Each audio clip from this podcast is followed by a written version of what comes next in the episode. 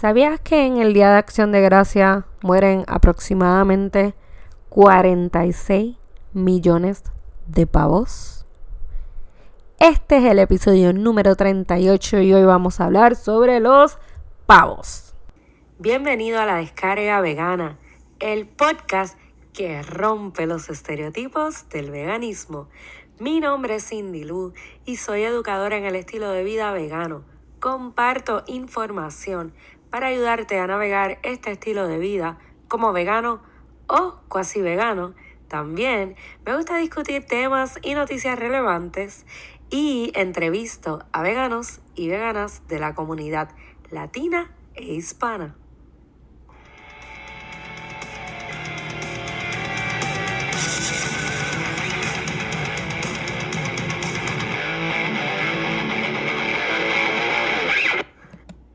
Adoptamos un pavo en esta casa. Y no, no estoy hablando literalmente, no tengo un pavo en mi apartamento. Estoy hablando simbólicamente, adoptamos un pavo. Adoptamos un pavo eh, como solidaridad a un santuario que se dedica a cuidar animales y a la misma vez en solidaridad, ¿verdad? Un poco con los millones de pavos que van a dejar de existir para que la gente los consuma el jueves que viene. Así que hoy le dedico este episodio a los pavos vivos o muertos. Y este tema es un poco así loco porque eh, Aprendí muchas cosas de los pavos gracias a esta adopción que quiero compartir con ustedes.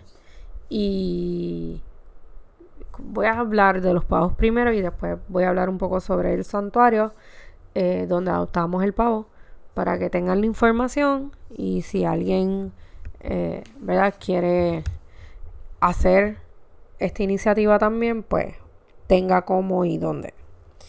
Así que un poco de, ¿cómo se llama?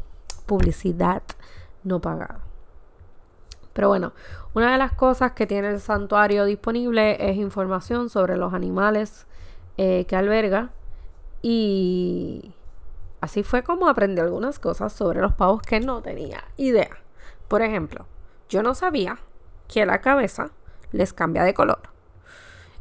Yo en mi cabeza pensaba que cambiaba de color, pues así como cambiamos de color los humanos, algunos somos más blancos, otros más negros, el pelo rizo, el pelo lacio, eh, pero no, resulta que los pavos, la cabeza le cambia de color dependiendo su estado emocional. A mí eso me parece súper interesante y creo que es una información que ayuda a uno a ser más empático. Eh, en el website explican que cuando están blancas, las cabezas están como en un mood neutral. El azul significa que están contentos y el rojo, como podrán imaginar, pues significa que están molestos. Entonces, dentro de las otras cosas que aprendimos, y de hecho hay un quiz que pueden tomar y no les voy a dar las contestaciones del quiz para que ustedes sepan lo poco que saben sobre los pavos aprendí que pueden volar en una cierta velocidad, que era algo que jamás y nunca me imaginaba. También me enteré que no están protegidos bajo la ley federal de, y voy a decir esto entre comillas, eh, matanza humanista. Yo no sé cómo se dice esto en español, humane, humanizada, I guess. Eh, me van a perdonar el spanglish y la mala eh, traducción. Pero, ajá. Ellos no están protegidos por esta ley federal. Y básicamente lo que eso significa es que ellos pueden estar conscientes cuando los matan. Y nadie requiere que estén inconscientes cuando los matan. Así que pueden sufrir y a nadie le importa. En fin. Una de las cosas que también eh, aprendí, que me parece súper interesante, eh, por un lado, y no me sorprende por otro, es que en el 1940 se creó una Federación Nacional de Pavos en los Estados Unidos eh, que trabaja, ¿verdad? Representando esto, gente de la industria que se dedica a criar pavos, ¿verdad? Para el consumo alimenticio. Y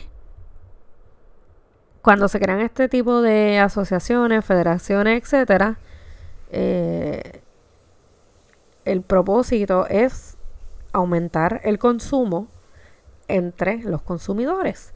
Así que en aproximadamente unos 60, 80 años, ellos lograron duplicar el consumo.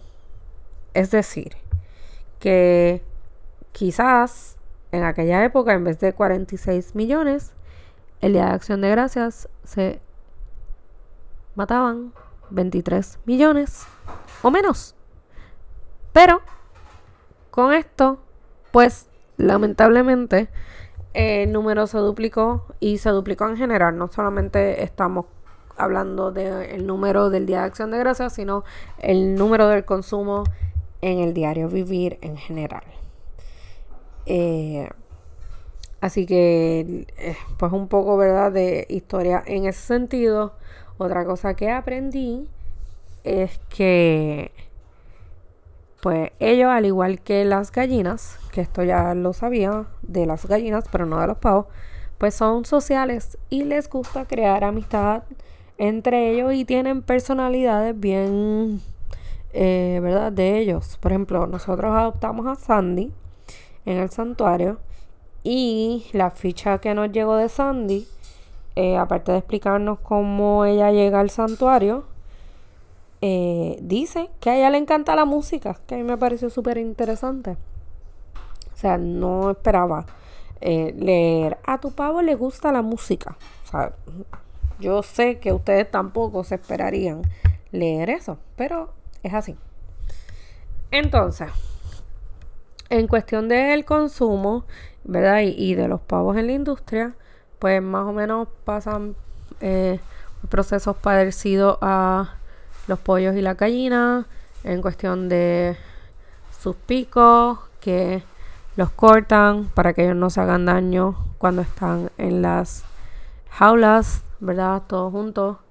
Eh, pues entre las otras atrocidades y como ya les expliqué eh, no, no están bajo eh, la ley federal esta de la matanza entre comillas humana pues ya ese tema lo tocamos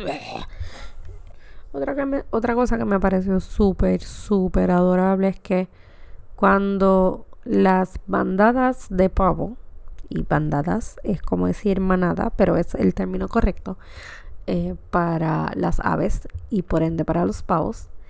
Eh, cuando las bandadas de pavos están juntas, las madres se reúnen todas para velar a los críos.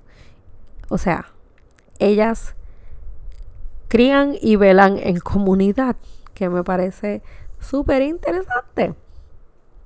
Eh, ¿Qué más les puedo contar? Pues yo creo que eso es como que un poquito, ¿verdad? De, la información. Ustedes pueden leer más información. El website eh, tiene un poco de historia, eh, ¿verdad? De, la historia de los pavos a través de los años, no solamente como animal de consumo, sino en general. Y nada, yo les voy a dejar los links en eh, la descripción del episodio. Entonces ahora le voy a hablar un poco sobre el santuario. Para los que no sepan, los santuarios son... Eh, ¿cómo lo pongo? Yo no soy súper experta en el tema, pero son como comunidades o granjas donde cuidan animales, usualmente rescatados, eh, ya sea por las mismas personas del santuario o porque llegan allí ¿verdad? Y fueron rescatados por personas que conocen el santuario y que entonces llevan al animal al santuario. Eh, y ellos lo que tratan es de eh, mantener estos animales de la manera más compasiva en un ambiente donde ellos no se sientan encerrados, donde tienen el espacio suficiente eh, por cada uno de los animales que albergan eh, para que tengan una vida digna dentro de este espacio, ¿verdad? Y pues tienen veterinarios a la disposición y, y la gente que trabaja con los animales es gente que, lo que en teoría pretenderían es, ¿verdad?, tratarlos de la mejor forma que pueden. Eh, hay videos en la página del santuario que pueden ver sobre los diferentes animales, cuentan sus historias eh, y ustedes pueden ver a las personas que los cuidan, que cuentan las historias, que cuentan cómo estos animales llegaron. Eh, ellos se ponen bien emocionales, yo me pongo bien emocional viéndolo y pues así. El santuario en específico, este es en California, se llama Farm Sanctuary y nuevamente voy a dejar los links ahí. Y ellos para esta época de acción de gracias, pues crean esa iniciativa de adoptar un pavo, llevan haciéndolo varios años. Eh, y tienen los profiles de eh, los pavos, ¿verdad? Que ellos escogen dentro de su bandada para esta iniciativa. Cada uno es diferente, tienen sus nombres super cute, las fotos, habla un poco sobre la personalidad de cada uno, etc. Eh, cuando lo adoptas, te envían como un certificado digital eh, donde está la información de tu pavo y el nombre de la persona que lo adoptó. A nosotros nos sirvió eh, como un método de educación para Dalí, nuestro hijo, para hablar sobre un poco la industria, las cosas que le pasan a los animales y las razones por las cuales decidimos adoptarlo eh, simbólicamente, ¿verdad? Eh, en la página venden otras cosas como eh, cositas horneadas veganas, como galletas y, y loaves y bizcochos. Y también tienen camisetas y cosas así y todas esas eh, compras son donaciones al santuario para que ellos puedan mantener el, santuario, eh, comprar comida, eh, los bills de los veterinarios para los animales y todas esas cosas. Así que nada, yo no quiero ¿verdad? seguir como que extendiendo la promoción, pero si vuelvo y repito, voy a dejar los links por si alguien quiere cogerse esa iniciativa. También ellos tienen como esta iniciativa de un pledge o un compromiso donde te comprometes a no comer un pavo el día de acción de gracias. Eh, lo pueden ver, está también en la página en, dentro de esa misma área de adoptar un pavo. Eh, yo no me apunté como que voy a hacer el compromiso porque mi compromiso anual realmente, pero eh, me gusta porque quizás es una manera en que la gente puede empezar dentro del veganismo a, través de, un día de acción de gracias compasivo. Siempre, ¿verdad? De un tiempo para acá pensamos en iniciativas como los lunes sin carne o el, el Veganuary, que es, ¿verdad? Eh, ser vegano todo el mes de enero, como ese inicio del año. Eh, pero no, no, no, no hay una razón por la que tengamos que esperar a enero o a año nuevo para hacer ese tipo de iniciativa. Así que nada, no me voy a extender más. Espero que hayan disfrutado conocer un poco sobre los pavos como me lo disfruté yo.